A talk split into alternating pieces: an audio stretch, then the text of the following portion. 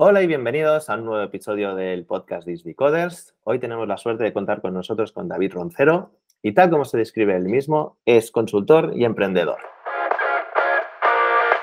Bienvenidos al podcast de Easy Coders, un espacio donde aparte de hablar sobre programación y desarrollo web, también hablaremos sobre todo lo relacionado con tecnología, buenas prácticas, desarrollo de carrera y todo lo necesario para mejorar día a día como developer.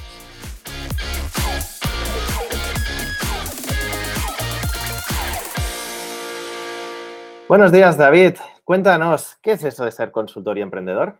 Qué bueno, pues lo primero de todo, gracias por tenerme aquí, por invitarme a vuestra casa y a poder charlar un ratillo contigo y que, la gente pueda inspirarse un poquito con lo que, con lo que comentemos.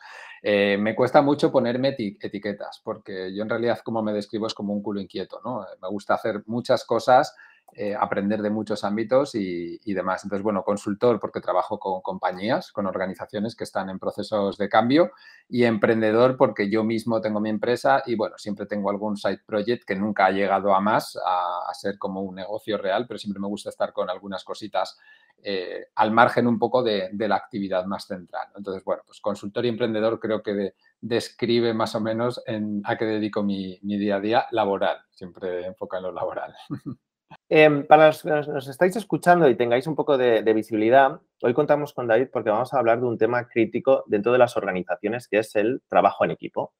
¿Qué es realmente trabajar en equipo y si sabemos trabajar en equipo? Eh, la respuesta corta es sí, sabemos trabajar en equipo, porque al final lo hacemos, lo hacemos incluso con nuestros colegas, ¿no? Vamos a organizar una cena y, y, al final termina saliendo, ¿no? Que es trabajar en equipo, al final es llegar a un, a un objetivo que tú solo no podrías conseguir. ¿no? Y aquí creo que hay una de las claves y es, eh, trabajamos en equipo porque tenemos carencias, también porque tenemos talentos o tenemos experiencia o, somos expertos en algo, pero sobre todo porque tenemos carencias que o no queremos cumplir o cubrir o que no podemos o que directamente no nos apetece. ¿no? Y nos apoyamos en otros que sí que tienen esas capacidades, conocimientos o experiencia para complementarnos. ¿no? Y creo que esta es la clave, ¿no? la humildad de saber que, no somos perfectos, que no somos, eh, que no lo podemos todo y que de hecho probablemente no sea saludable estar metido en todo. Entonces, para mí es ese complemento. ¿no? Trabajar en equipo es complementar las habilidades de uno con las habilidades de otro para alcanzar un objetivo. ¿vale? Y esto es muy claro, porque si no, no es un equipo, sería un grupo que está haciendo cosas. Qué bueno. Em, me ha sorprendido la descripción porque es el, claro ejemplo de, vale, este es el objetivo, como equipo vamos a remar para conseguir ese objetivo. Todo el mundo que está trabajando en equipos, ya sea distintos departamentos, unidades de negocio, ¿tienen esa visibilidad de que todos entienden hacia dónde están remando? Mm. Es bastante curioso porque creo que ah, en general todo el mundo tiene claro lo que, lo que tiene que hacer, pero no tiene claro qué quiere conseguir. Y esto se consigue muchas veces levantando la mirada por encima del monitor y mirando qué está ocurriendo más allá de eh, tu editor de código, tu repositorio o tu subida a producción. ¿no? Es qué quiero conseguir o qué quiere conseguir la compañía con esto que yo estoy haciendo. Y esa es una parte que muchas veces falta, el transmitir a los equipos cuál es el impacto o cuál es el beneficio final que obtienen los clientes o los usuarios eh, de lo que tú estás haciendo. Y creo que ahí es un pequeño cambio, que es, siempre se pone el mismo ejemplo, ¿no? De el que está construyendo una catedral, pone ladrillos o qué está haciendo, ¿no? Está construyendo una catedral. Pues creo que nos falta esa parte de levantar la cabeza y que todo el mundo sepa cuál es el impacto de, su trabajo. Claro, tú estás aquí, al menos la mención que haces es que estamos todos en una oficina, ¿no? Que tenemos esa capacidad, levanto la mirada, levanto la mirada por encima del monitor, tengo a mi compañero, ¿no? La importancia de irse a tomar ese café, de sentarse, de juntarse Sí que es verdad que llevamos dos, tres años viviendo una realidad eh, totalmente distinta, sobre todo en el mundo del desarrollo, que es el teletrabajo. Y ahí es, oye, ¿cómo cambia esa casuística para poder seguir teniendo esta empatía con tus compañeros y a su vez la visibilidad de que estás construyendo una catedral y no simplemente poniendo ladrillos? Mm, que, obviamente el teletrabajo nos ha ayudado a muchas cosas, eh, a la conciliación, a, bueno, a, conseguir más talento, a alcanzar personas que de otra forma no conseguiríamos alcanzar y aprender de otros. Y creo que hay una de las cosas que ha penalizado que es la facilidad de comunicación de algunas cosas que había antes. Y en este caso, pues la visión o el impacto se puede perder pues porque al final eso, no te cruzas por el pasillo y tienes esa conversación informal donde cuentas la última reunión comercial al equipo o tu última eh, reunión con los otros managers y demás. Y creo que hay que sobre todo las personas que estén en posiciones de responsabilidad, tienen que hacer ese esfuerzo de quizá sobrecomunicar, ¿vale? Y aquí fíjate que mm, a menudo hablamos de la sobrecomunicación como algo negativo, creo que en remoto es algo positivo, ¿no? Prefiero dar información, eh, no, voy a decir de más, sino la información que considero que es eh, valiosa y que genera, de nuevo, impacto en lo que yo quiero conseguir como, como manager o como responsable, como tech lead.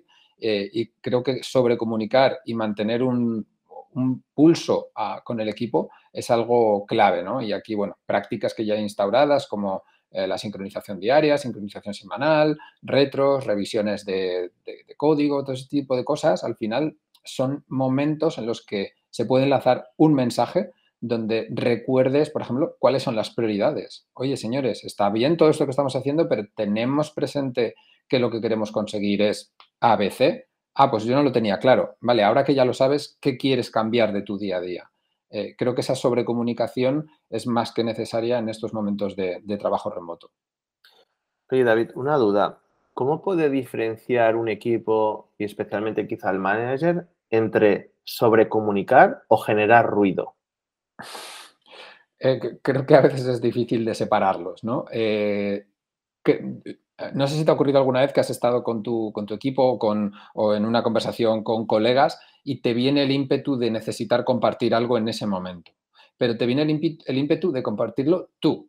¿vale? Y aquí es donde de nuevo tienes que tener esa autoconciencia de, vale, esto que quiero comunicar aporta en el momento en el que estamos, porque a lo mejor puedo esperar 10, 15 minutos a que esta conversación pase y entonces buscar el mejor momento para compartir esto que realmente es importante. ¿no? Y ahí creo que eh, la paciencia para eh, compartir, incluso aunque sea un email. Oye, este email aporta ahora mismo en esta conversación que estamos teniendo, en este hilo, pues ahora no. A lo mejor dentro de 10 minutos sí, incluso hay muchas veces que el hecho de esperar hace que las cosas se resuelvan solas, ¿no? Entonces, esa sobrecomunicación también requiere un poco de empatía y autoconciencia en el sentido de, oye, qué están necesitando los demás de mí en este momento y qué aporta este mensaje que yo quiero lanzar, que es que muchas veces lo, hacemos desde el yo hacia los demás, cuando en realidad debería ser desde los demás hacia mí, ¿no? Es qué quieren los demás y cómo esto les aporta.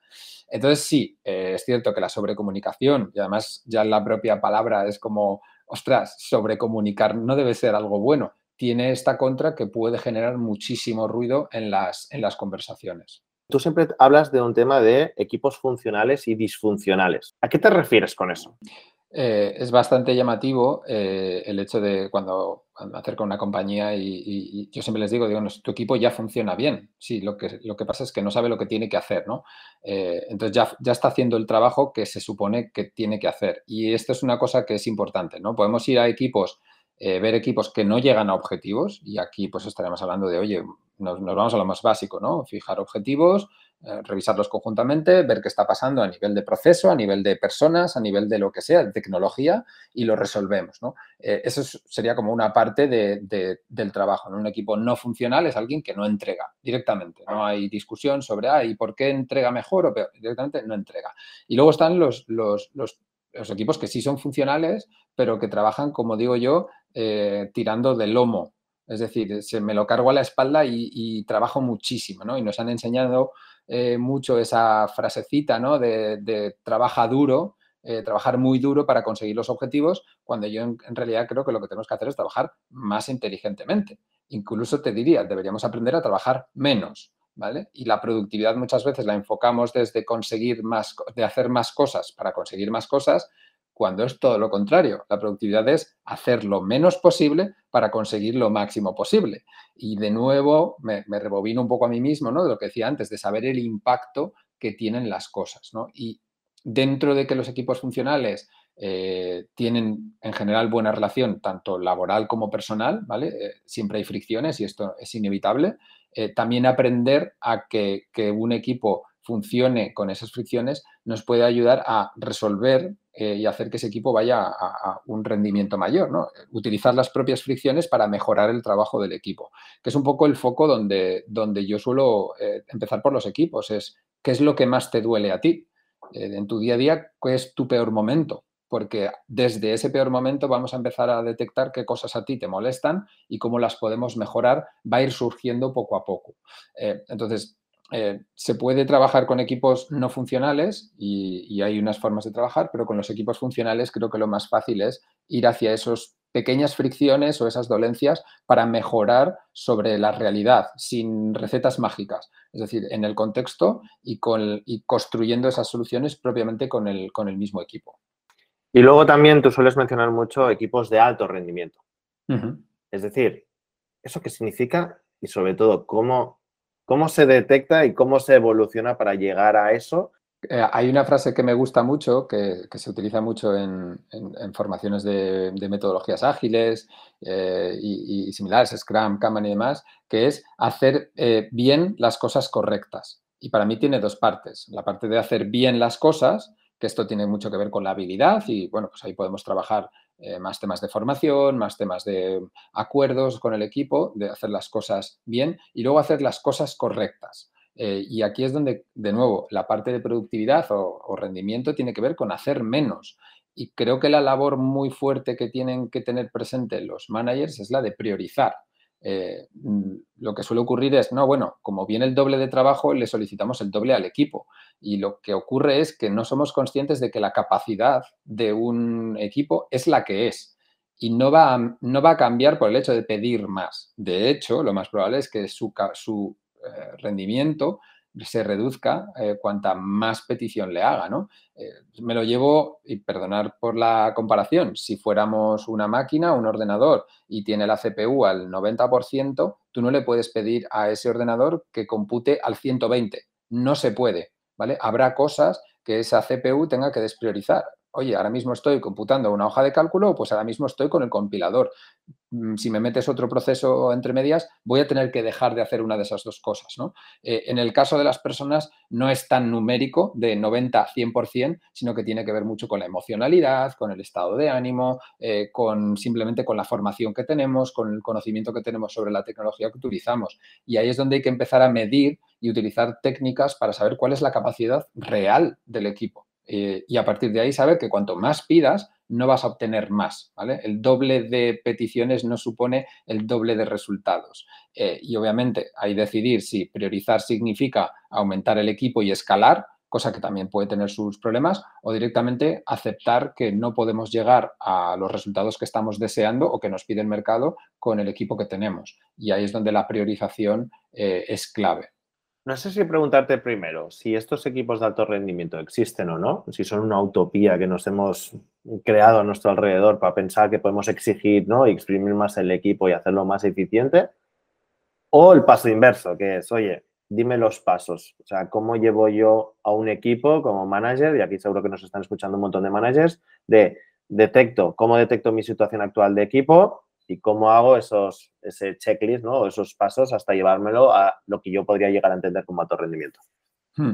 Existen, yo he tenido la suerte de ver algunos, de hecho algunos que van, iban en contra de las normas establecidas de cómo tendría que ser un equipo de alto rendimiento. Estoy pensando en un equipo de 14 personas, un equipo muy grande que era muy funcional y tenía un rendimiento alto y hacían dailies eh, todos los días de 14 personas, que pueda, mucha gente se puede echar las manos a la cabeza y, de hecho eh, eh, tu gesto ha sido de madre mía, que nos estamos viendo por la cámara, y, eran muy, muy funcionales y tenían un rendimiento muy alto. Em, creo que ponemos mucho el foco en el resultado para, em, para buscar equipos de alto rendimiento y desde el, desde el resultado buscamos cómo mejorar el proceso que siguen esos, esos equipos. Cuando en realidad un manager, además de estar mirando con un ojo o por el rabillo del ojo el resultado, tendría que estar mirando el proceso, cómo ese equipo está haciendo su trabajo. Y, me voy a, una cosa que yo últimamente intento que las compañías tengan conciencia, que es cuidar del contexto. O sea, el manager tiene que cuidar el contexto para que el equipo pueda hacer su trabajo. Eh, y, de nuevo lo que decía antes, localizar en el contexto qué no le está permitiendo hacer su trabajo. ¿vale? Eh, esta forma de trabajar que yo, que yo tengo para, con los equipos surge de una creencia, ¿vale? Y no, no, se la deseo a nadie, ni, ni, digo que sea mejor que nadie, simplemente algo que yo me he dado, por cierto, a mí mismo y que me permite trabajar de esta forma. Y es que todo el mundo quiere y hace su trabajo de la mejor manera que puede. Y aquí es donde incluye la parte de posibilidad. Es decir, si tú no le permites por el contexto o por la forma de gestionar que esa persona haga la forma de otra forma, eh, lo que vamos a hacer es ejecutar en la única manera que tenemos para, para hacer nuestro trabajo. Y entonces creo que el equipo de alto rendimiento, no sé si existe en todos los contextos o es posible en todos los contextos, pero más allá de mirar al equipo, creo que tenemos que empezar a mirar dónde se están desarrollando esas personas y, y sí, primero generar el contexto eh, correcto y luego revisar si esas personas en ese contexto que es correcto están ejecutando eh, de una forma, eh, o sea, un formato de alto rendimiento. ¿no? ¿Podrías explicar a todos los que nos están escuchando qué es la gestión del cambio? ¿Crees que todo el mundo, todos los profesionales que están ahora mismo en el mundo laboral están preparados para pertenecer o ser parte de un equipo de alto rendimiento? Creo que no todo el mundo puede estar en un equipo de alto rendimiento y muchas veces es porque no quieren y es lícito. Eh, el otro día me preguntaban si creía que todas las personas podían liderar eh, y yo decía, digo, creo que todo el mundo puede liderar, otra, otra cosa es que quiera, ¿vale? Eh, trabajar en un equipo de alto rendimiento, tal y como yo lo entiendo, necesita unas habilidades personales para trabajar con otras personas, necesitas de humildad, necesitas de autoconciencia, necesitas obviamente de formación y hay quien puede pensar, yo eso no, es, eso no lo quiero y es lícito, ¿vale? Lo que no es lícito es que estés diciendo que sí y no haciendo el esfuerzo necesario para, eso. Y sobre la gestión del cambio, eh, es algo que es bastante llamativo porque en realidad, y, es una frase muy manida, ¿no? El cambio es una constante, no puedes no cambiar. Lo que creo que hemos perdido de vista o se ha perdido de vista en el mundo de las organizaciones es atender al cambio. Ni siquiera es hacer una gestión, es atender a lo que está ocurriendo para tú poder acompañar el cambio. Hay una cosa que es, yo te puedo decir que tienes que rendir más, sí o sí, y tú te vas a sentir empujado y te vas a sentir incómodo porque a nadie nos gusta que nos cambien, o yo puedo poner un acuerdo en el que vamos a fijar unos objetivos eh, trimestrales y si no alcanzas esos objetivos trimestrales, porque es lo que la compañía necesita en este momento, tendremos que revisar la relación. Eh, tú decides si quieres invertir o no. Eh, hay mucha gente que dice, hombre, estás un poco manipulando el hecho de que alguien eh, quiera rendir o no rendir y le estás poniendo una pistola en la, casi en la cabeza para que rindas. Como, no, no, yo me estoy fijando en el contexto. Esto es lo que la compañía necesita. ¿Puedes con esto? ¿Quieres con esto? Y de, hecho, la pregunta muchas veces de los managers es, debería ser, ¿quieres más? ¿Quieres ir más rápido? Porque si no quieres ir más rápido, y es lícito y no, es, no, no vamos a, a juzgar a nadie por ello, no es tu lugar. Eh, y esto también es algo que hay que tener claro, tanto empleados como empleadores, que hay veces donde pedimos más, la gente por temas económicos, familiares, emocionales, lo que sea, te dice que sí, un sí público, pero no está diciendo un sí privado. Y es donde empieza a generar la fricción, donde surge la incoherencia en la relación entre el manager y el equipo y las personas del equipo. ¿Qué consejos le darías al empleado que se encuentra en esa situación y a su vez el manager cómo lo detecta y cómo lo gestiona? Sobre todo con mm. mucha mano izquierda, entiendo también. Eh, bueno, en realidad yo es que uno de mis principios es la transparencia, ¿no? Y, creo que desde el lado del manager la transparencia debe ser desde el principio con el equipo porque genera confianza, ¿no? Y creo que si hay una situación que se puede dar, eh, hay que ponerla sobre la mesa. Oye, la compañía está pidiendo estas cifras, eh, nosotros no estamos llegando como equipo, en concreto tú con tus objetivos no estás llegando, si esto continúa así, pues tendremos que despedirte. O sea, esto, eh, no sé, al final es como muy duro decirlo, pero eh, es que si no es muy doloroso para todo el mundo. Y para la parte del empleado, creo que hay que hacer un trabajo de honestidad con uno mismo. Y esto es un poco de las cosas que también me encuentro muchas veces con la gente, que no nos preguntamos qué queremos. oye, tú como desarrollador, yo el otro día tuve una conversación con una persona de un equipo y le pregunté, digo, oye, ¿dónde te ves dentro de cinco años en la compañía? ¿Quieres escalar en la compañía o quieres seguir siendo un desarrollador? Me dijo, no, no, no, yo quiero seguir siendo un friki. Me encanta la tecnología, quiero seguir metido en esto, quiero ser el mayor referente tecnológico de la compañía. Genial. Entonces ya sé que no puedo contar contigo para algunas cosas. Y está muy bien. Mm, eh, si tú has hecho ese ejercicio y lo tienes claro, Eh, y yo lo que le pregunté, digo, ¿y crees que económicamente puedes hacer este recorrido en esta compañía? Y me dijo, sí. Dije, bien, entonces todo está ordenado. El problema es cuando alguien te dice, yo quiero ser desarrollador toda mi vida, eh, no quiero evolucionar a manager porque no quiero ser, eh, quiero seguir siendo contribuidor individual, pero quiero ganar más pasta. Pero es que en esta compañía no valoramos esa carrera horizontal porque no, por cultura no lo hacemos. Entonces hay un problema. Entonces, creo que el primer paso para el empleado es también pensar qué quiere eh, a nivel profesional y tomar un poco las riendas de si lo que quiere lo puede conseguir dentro de esa compañía. Y por el otro lado, transparencia. Creo que es una cosa que mm, siempre digo que, no sé mentir, primero porque me supone muchos problemas acordarme de, de, las mentiras que pueda decir y segundo porque cuando voy con la verdad por delante nadie me puede achacar que haya mentido, sino, oye, es que te lo vengo diciendo desde el principio, ¿no? Oye, esto es así lo vemos juntos.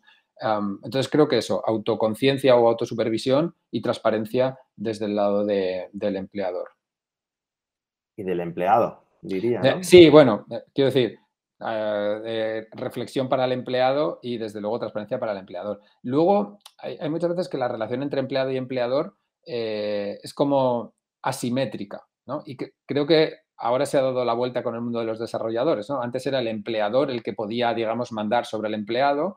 Eh, ahora creo que se ha dado un poco la vuelta, ¿no? Y es que el, empleado, madre mía, nos hemos vuelto un poco locos con el mercado como está, de no, no, yo si no me pagan 85.000 euros en remoto con 50 días de vacaciones, yo no voy. Entonces, creo que eso tampoco es sostenible, ¿vale? A nivel de mercado. Y creo que tiene que haber transparencia y, un poco de encaje en ambas partes. Todos los extremos en general no suelen funcionar. Entonces, ah, estábamos en un punto donde había poca oferta de desarrolladores y muchísima demanda y ahora estamos en otro sitio donde hay muchísima demanda y muchísima oferta. Y entonces, bueno, pues llegará un momento donde la cosa se, se, coloque en ese equilibrio eh, intermedio y que las relaciones no sean tan agresivas ¿no? en estos términos, tanto económico como laboral, como de conciliación. Pasaría el día hablando ¿eh? de este tema, pero como tenemos que ir un poco acotando y, ya cerrando, pero si no, si nos va a alargar esto muchísimo, quiero que hables un poco de lo que es una performance review y qué consejos das tanto al manager como a los empleados para que no aparezcan justamente todo este tema que estás hablando de las sorpresas. Hmm. Y, fíjate que hay muchas veces que la performance review se suele ver como algo que hace el manager hacia los empleados, cuando en realidad debería ser una conversación a dos partes. ¿no? Y este creo que es el primer paso. Eh, no como manager, ¿eh? y en este caso lo, lo, enfoco mucho en el manager porque es el que tiene la posición de poder dentro de la organización frente al empleado, es plantearte que la performance review no es tú haces una performance review del empleado, sino que vais a hacer una performance review conjunta. Y dentro de ese vamos a hacer una performance review, lo que tiene que haber, por supuestísimo, es que los objetivos sean acordados. Porque si tú unilateralmente me fijas los objetivos a mí y yo no estoy de acuerdo con ellos o pienso que no voy a ser capaz de hacerlos eh, por la razón que sea y me los impones de alguna forma, cuando lleguemos a la performance review, yo me voy a sentir efectivamente juzgado de, oye, no has llegado a los objetivos y yo estaré justamente en mi derecho de decirte, claro, es que me los has impuesto. Eh, entonces, el primer paso es objetivos acordados, ¿vale? Y gestión de expectativas, porque es, oye, además de esto, espero de ti. O sea, no solo que lo hagas, sino que lo hagas a lo mejor de una determinada manera. A lo mejor estoy pensando en un equipo de desarrollo donde estamos hablando de, oye, pues tenemos que llegar a eh, la cantidad de features que nos pide el producto, tenemos que llegar al número de bugs mínimo en producción y demás. Pero Además, lo que te pido es que lo hagamos eliminando cuellos de botella, compartiendo conocimiento con la compañía y detallar qué significa eso a nivel más bajo nivel, porque a lo mejor tú piensas que yo estoy compartiendo, o sea, yo pienso que estoy compartiendo eh, información o que estoy compartiendo conocimiento de una forma que tú consideras que no es la forma en la que la compañía lo va a aprovechar, ¿no? Entonces, creo que esa parte de, primero, eh, objetivos acordados, segundo, gestión de expectativas y tercero, feedback ¿vale? No en el performance review. Eh, de nuevo es lo que digo antes, si tú estás viendo algo, no esperes tres meses o seis meses, eh, idealmente, si es más frecuentemente mejor, eh, o un año, para decirle a esa persona, oye, es que el día 33 del mes 14 tú dijiste bla, bla, bla, cuando en realidad ya no, ya no puede trabajar con eso, porque ha pasado tanto tiempo que no hay ninguna acción restaurativa que esa persona pueda ejecutar para encaminar su comportamiento. Entonces, feedback eh, como mm, feedback continuo para llegar a esa performance review sobre hechos concretos. ¿vale? Que también es otra de las cosas que debemos eh, poner sobre la mesa. No hablar de generalidades, ¿no? De no has sido productivo, eh, no has compartido con tus compañeros, no has llegado a lo que se esperaba de ti. Oye, dime en qué momento, de qué forma y sobre todo, si llegas a esa performance review habiendo fijado los objetivos de forma acordada, eh, si además has hecho una gestión de expectativas y además has dado feedback durante el tiempo que no has hecho la performance review, pues hombre, la conversación se va a tener sola porque ya está todo puesto sobre la mesa, ¿no? Y entonces la performance review no deja de ser un, oye, charlemos a ver qué está pasando. Y de nuevo, el cierre de la performance review tiene que ser con qué queremos conseguir en el próximo tramo en el que no vamos a estar haciendo esta performance review, ¿vale? En el, si a lo mejor son tres meses, seis meses, cómo lo vamos a medir y cuáles son las expectativas que yo tengo o la compañía tiene para ti. De tal forma que cuando el empleado se vea en su día a día, pueda actuar de formas diferentes. Una última pregunta, David. Antes de llegar a esas performance reviews, ¿recomiendas tener one-to-ones? Pero todo el día, o sea, todo el rato. Para mí es una cosa importantísima. A lo mejor no one-to-ones porque, de nuevo, es, es una cosa como muy formal, ¿no? Pero eh, te pongo un ejemplo. El otro día en la Daily un, compañero le escuché eh, con, una energía muy baja y sin querer interrumpirle le escribí un mensajillo por, por mensajería instantánea, oye, te he escuchado así, eh, ¿pasa algo? Oye, no, simplemente estoy un poco más cansado de lo normal. Ok, si necesitas tomarte el día, tómatelo, si, si te puedo ayudar con algo, si es un cansancio personal y te apetece hablarlo, sé que puedo no ser la persona con la que quieras, pero entonces no es un one-to-one, es estar atento al estado en el que están tus compañeros. Ni siquiera te digo eh, tus, em, las personas de tu equipo o tus empleados, sino de un compañero. Entonces, creo que no es tanto el one-to-one formal, que muchas veces lo tenemos como, no, tienes que tener un one-to-one cada semana con todo tu equipo. Pues a lo mejor no es práctico. No es práctico porque es demasiado tiempo, pero sí es estar atento a las personas, al estado emocional, al avance de las tareas, para muchas veces en tu daily decir, oye chicos, ¿qué pasa? Eh, que no estamos avanzando al ritmo que deberíamos.